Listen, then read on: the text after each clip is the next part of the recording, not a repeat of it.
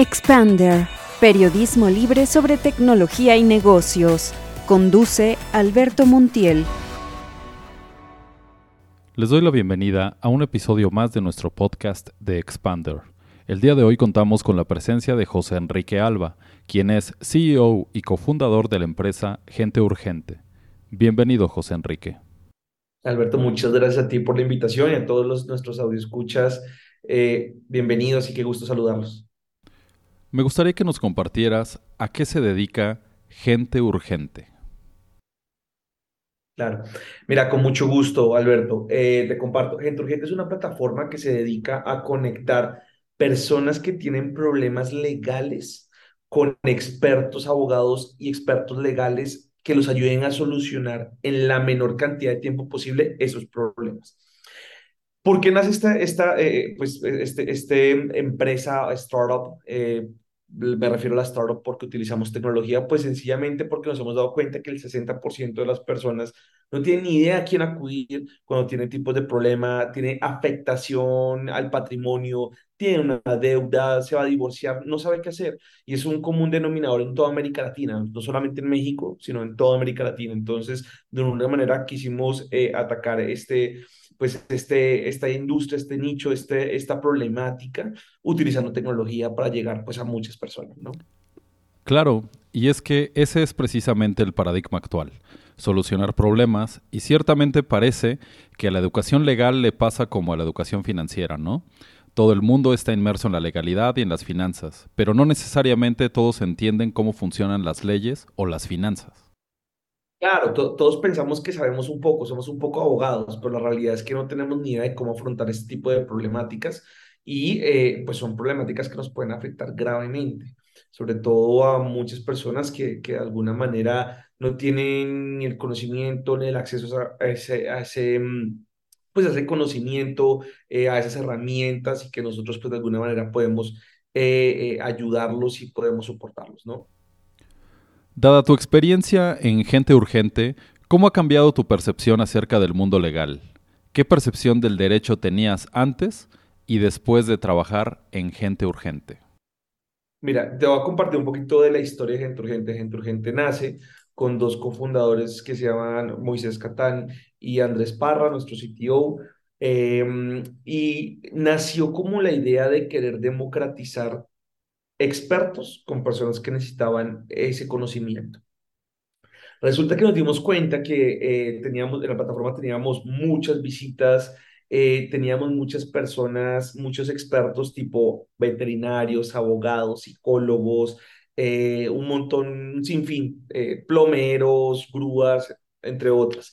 Pero nos dimos cuenta que el 70% de las personas nos buscaban era porque desconocían temas legales. Nos llegaron casos, eh, por confidencialidad no te puedo pues, contar muy a detalle, pero casos desde temas de violencia intrafamiliar, temas de acoso, temas de divorcio, temas de deudas, temas de... Y el 70% iban relacionados con el desconocimiento en materia legal. Hoy por eso, por eso es gente urgente y ahora sí respondo a tu pregunta. ¿Cómo veo este, este, este, pues en los datos no mienten? ¿Cómo veo la legalidad? Yo, sí, todos hablamos del tema de, de, de, de la legalidad, de buscar un abogado, en fin, pero nos dimos cuenta a través de los datos que la gente no lo, no, no, lo conseguía o le daba desconfianza o probablemente no era, como no tenían alguien que lo recomendara, pues sencillamente no podía acceder o no quería acceder a él. Entonces de esa manera pues nos dimos cuenta de, de, de, de, que había una gran oportunidad porque los clientes y los usuarios lo estaban pidiendo, ¿no?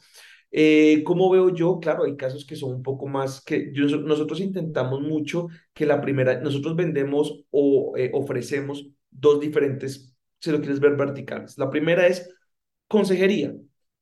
Tienes una o tres llamadas para que te acompañen en el proceso, te aconsejen en el proceso y ya, porque hay casos que sencillamente se pueden solucionar a través del el usuario.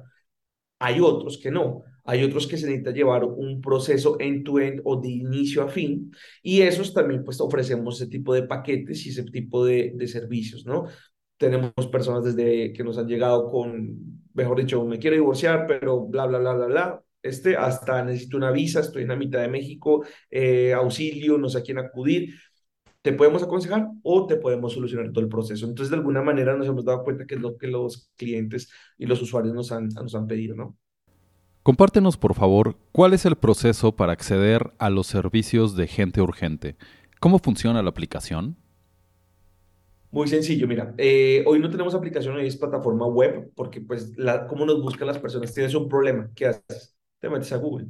Entonces, eh, en Google sale y en vez de que descargues la aplicación, llegas a la plataforma. En la plataforma, eh, entras a la plataforma y te responde un, un bot en WhatsApp.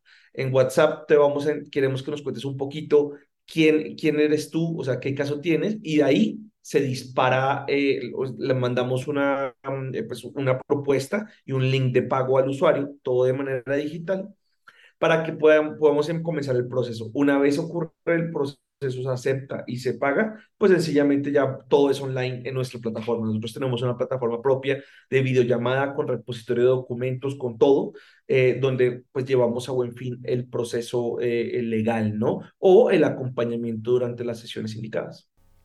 ¿El servicio es a nivel nacional, regional o cómo funciona? Eh, nacional. Nacional en todo México. digamos que la ventaja de alguna manera es que podemos ofrecer abogados de Guadalajara para Veracruz, ¿no? Entonces, obviamente, hay, cuando hay necesidad de presencialidad, nos abocamos a abogados en la región o en el estado o en la ciudad, pero pues principalmente intentamos que la mayoría la podamos llevar de la mano de, de, de, las herramientas digitales, ¿no? ¿Y cuál es el futuro de Gente Urgente? ¿Cuántos años lleva? ¿Cómo ha sido su desarrollo? Mira, nosotros eh, iniciamos en diciembre del año pasado con esta plataforma previa que te había dicho, donde queríamos atacar todas las eh, oportunidades y todas las industrias. Digamos que a partir de, los últimos dos tres meses nos enfocamos solamente en los abogados. No quiere decir que no estábamos llevándolos ya, ya llevábamos muchos casos abogados, pero nos abocamos solamente a esta industria para volvernos expertos en este tipo de problemáticas. Tuvimos un crecimiento alrededor de 1.500 usuarios en el último, en todo el mes de octubre, lo cual nos, pues imagínate, fue un bombazo. O sea, fue, fue muchos usuarios en muy poco tiempo. Eh, y descubrimos que podemos utilizar canales como WhatsApp para iniciar los casos. Entonces, si tú me preguntas qué viene para Gente Urgente, yo esperaría que al finalizar este año alrededor de 4.000 usuarios. Esperaría que pudiéramos tener nuevos canales de comunicación con los usuarios como WhatsApp. O sea, yo creo que en América Latina WhatsApp es un canal importantísimo. Em, en Estados Unidos no te usan WhatsApp, por ejemplo. Entonces es muy importante aprovechar esa plataforma. Lo veo con alrededor de 250 expertos abogados en nuestra plataforma, 300 expertos en nuestra plataforma y creciendo, ¿no? Nosotros eh, estamos iniciando o estaremos iniciando una ronda de, levantamiento de capital donde eh, esperamos tener capital de inversionistas privados para seguir creciendo, llegar a, todo México, seguir multiplicando esos números, rentabilizando nuestro negocio, eh, llegar ojalá, ¿por qué no a toda América Latina? poder hacer ese cruce de expertos claramente con los certificados y con las debidas eh, diligencias que se deben hacer en términos de validación de su, de su profesional, profesionalismo y su carrera eh, y sus credenciales, eh, y poder ser la plataforma número uno en estos temas en América Latina.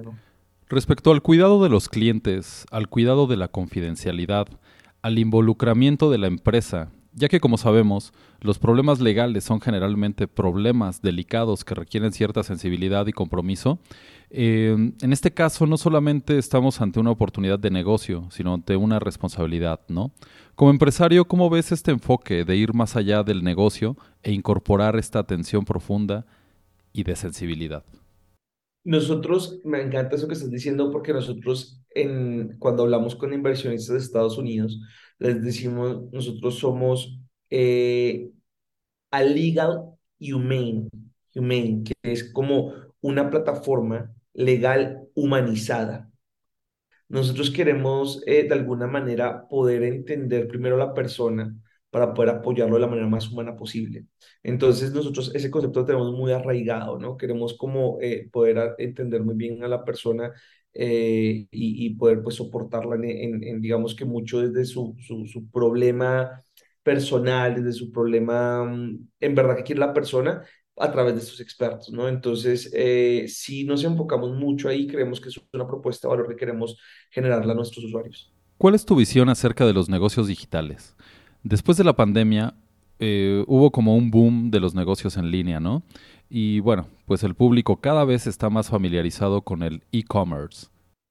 Mira, pues a ver qué te digo, muy bien. La realidad es que esa historia se puede contar desde diferentes frentes. uno muy lindo y el otro no tan lindo. Eh, muy lindo, pues claro, llega la pandemia, los usuarios le tienen menos miedo a utilizar y hacer pagos digitales y por ende ocurre Zoom, ocurre eh, lo, lo, que, pues la, el incremento, las inversiones que hubo pre-pandemia en términos de eh, empresas de tecnología o startups. ¿Qué causó eso? Causó que también una, hubiera una hiperinflación. Es decir, si tú valías 10 pesos, yo te, yo te pago 20 porque yo, porque se me ocurrió. Y ahorita está comenzando a ocurrir lo contrario. Es decir, que las personas se dieron cuenta, no valías 20, valías 12. Entonces, cae automáticamente las acciones, que es lo que está pasando en Standard Poor's, eh, Nasdaq y todos estos, estos eh, grupos de acciones de, empresas de tecnología, eh, están cayendo precisamente porque hubo una gran, una gran inflación de las valuaciones. Para mí como empresario, yo llevo en el tema de la tecnología probablemente 15 años, cuando todavía no se hablaba mucho de las startups em, ni de emprendimiento. Y es un tema que me apasiona desde hace mucho tiempo que creo que ayuda a democratizar y a llegar a muchas personas de una manera más económica y más ágil. Y creo que sí estamos en el momento ideal. No solamente por la tecnología, sino porque estamos en Latinoamérica. Latinoamérica tiene eh, las luces, los reflectores desde hace unos dos, tres años. Es una región que se ve muy atractiva para inversionistas. Somos un mercado que, si bien estamos creciendo en bancarización y en tecnología, todavía hay mucho camino por recorrer. Hay mucho, muchos datos por, por, por hay, muchas megas por generar en cada celular para que las personas puedan acceder a más educación, a más herramientas, a más métodos de pago. Y tenemos un gran camino por recorrer. Siempre que yo hablo con inversionistas o con emprendedores de Estados Unidos, les digo, América Latina es un bebé. Estados Unidos lleva 60 años, 70 años. Nosotros somos unos bebés, llevamos 10. Hasta ahorita estamos viendo Rappi, Kavak, estamos viendo nuevas empresas que están saliendo, pero llevan no menos de 10 años. Entonces, si te das cuenta, eh, este, este es un florecimiento para América Latina en términos de tecnología. Para México, mí me gusta hablar de América Latina porque, porque si bien llevo los últimos 12 años de mi carrera profesional viviendo en México, eh, como te puedes dar cuenta, soy colombiano y yo siempre digo, si América Latina fuera un país, Ciudad de México fuera la capital o México fuera la capital. Entonces, la realidad es que creo que, que, que si pensamos como un bloque, podemos estar compitiéndole sin temor a equivocarnos a bloques como, como Europa, como partes de, de Asia, haciendo, hay, hay, mucho talento en América Latina, hay gente brillante, ya hablamos inglés, entonces tenemos, ¿por qué no? ¿No? Entonces creo que, que, que si aprovechamos la tecnología, las herramientas, nos podemos volver un ecosistema de startups abismal, abismal y muy atractivo. Eso mismo ha surgido en entrevistas que hemos realizado con empresarios de Uruguay, Chile y muchos países más de América Latina, y todos coinciden con esta visión la de hacer un bloque tan poderoso como el europeo o como el asiático. Eh, ¿Qué crees que falte para consolidar esta visión de un bloque latinoamericano? Que los gobernadores sepan de tecnología. Es muy cómico que eh, van como 10 años atrás. Entonces, eh, hasta ahorita están leyendo o entendiendo, pasó en Colombia, de hecho, que surgió, iba, querían ponerle impuesto a una startup ¿Qué le vas a poner a una empresa que están haciendo? Ya la vas a matar, la vas a ahogar desde que nace. Entonces, ¿por qué, ¿por qué Netflix? Entonces, ¿qué? ¿por qué Netflix? Entonces la regla pareja para todos.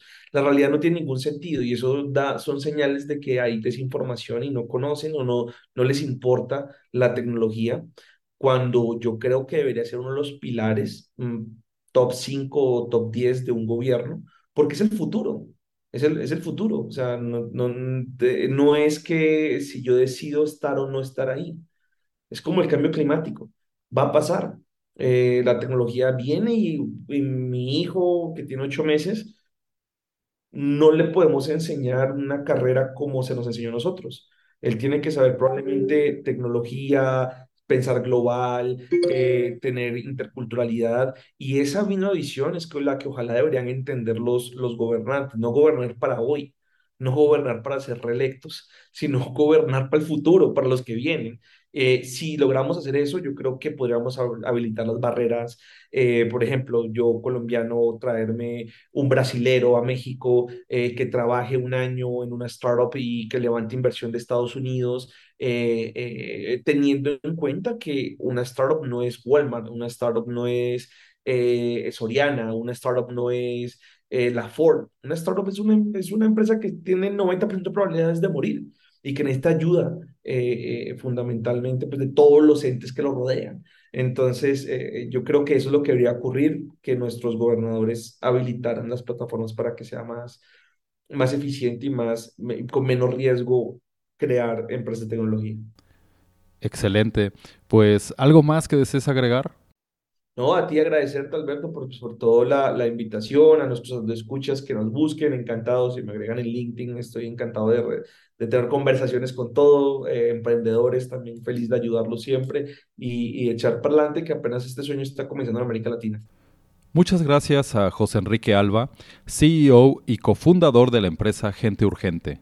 Los invitamos a seguir los contenidos de Expander en Spotify y en expander.media, en donde podrán acceder a entrevistas, artículos, videos y mucha más información acerca del mundo de la tecnología y los negocios en América Latina y el mundo. Hasta pronto.